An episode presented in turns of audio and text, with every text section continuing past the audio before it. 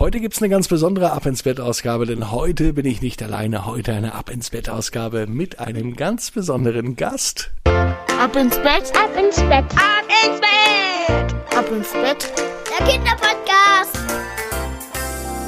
Hier ist euer Lieblingspodcast mit der 282. Gute Nacht Geschichte. Hier ist Ab ins Bett am 4. Juni. Ich bin Marco und ich freue mich ganz besonders, dass ihr heute Abend am Freitagabend mit dabei seid. Heute bin ich nicht alleine. Heute ist noch ein ganz spezieller Gast bei mir. Möchtest du mir deinen Namen verraten? Ich heiße Bela, aber will Belaki genannt werden. Hallo Belaki, schön, dass du heute bei Ab ins Bett mit zu Gast bist. Und ich habe mir sagen lassen, dass es ja heute auch eine ganz, ganz besondere Geschichte gibt. Hat die mit dir zu tun? Ja. Erzähl mal, wie bist du auf die Geschichte gekommen? Also, ähm, weil Marco nicht so weit reisen konnte wieder, ist er zu uns gekommen.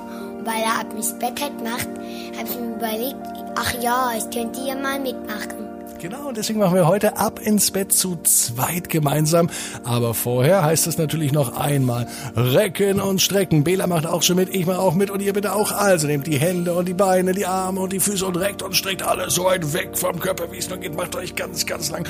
Spannt jeden Muskel im Körper an.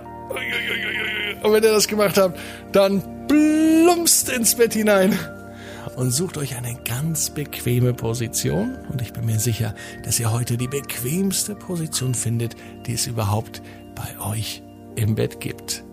Hier ist die 282. Gute Nacht Geschichte für Freitagabend, den 4.6.2021. Bela und die lebenden Steine. Bela ist ein ganz normaler Junge.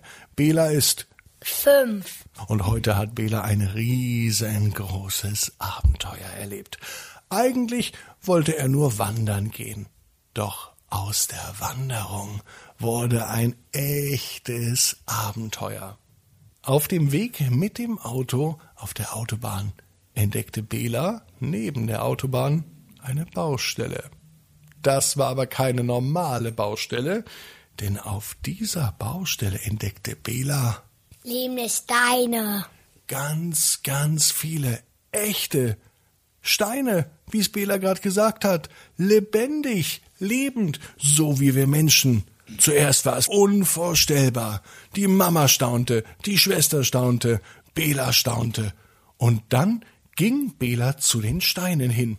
Er berührte sie, und der Stein sagte Hi, was willst du? Teddybär oder Knutzen? Und Bela war überrascht. Teddybär oder Knutschen? Wieso soll ich mich denn jetzt zwischen Teddybär und Knutschen entscheiden? sagte er, verwundert. Wie konnte das überhaupt sein?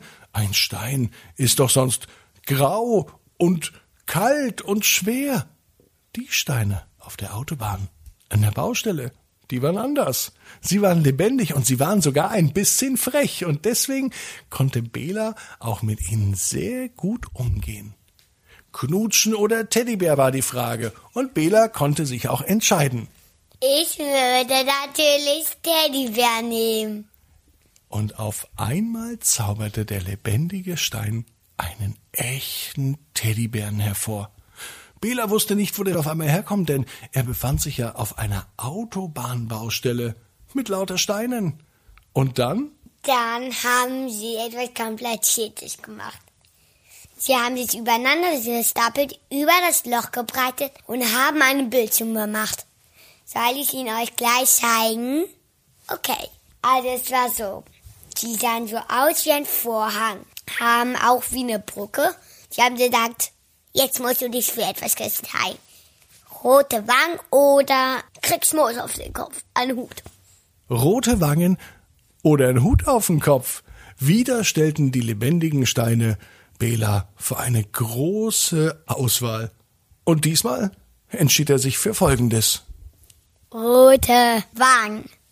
Und auf einmal hatte Bela rote Wangen. Er wusste zwar nicht warum, aber es fühlte sich witzig an und lustig. Und dann hatten die Steine noch eine Frage an Bela. Wie alt bist du und wer bist du? Ein lebender Kommissar Riese? Und dann sagte Bela, Ich bin ein Mensch ganz gewöhnlich.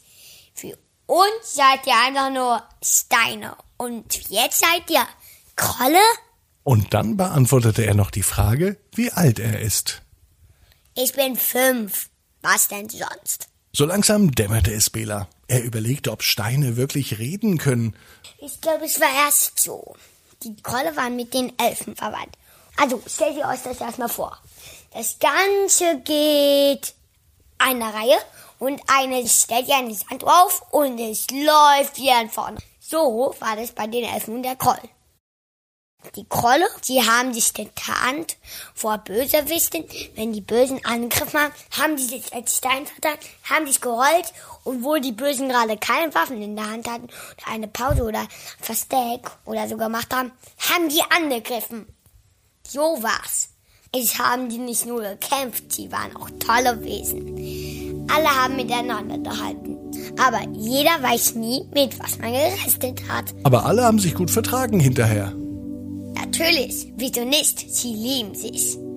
Manche knoten sich sogar. Und überall war Frieden. Bei Trollen, bei den Steinen und auch bei Bela. Natürlich, wieso denn nicht? Bela weiß, genau wie du, jeder Traum kann in Erfüllung gehen. Du musst nur ganz fest dran glauben. Und jetzt heißt's, ab ins Bett, träum was Schönes. Bis morgen, 18 Uhr, ab ins Bett. Net.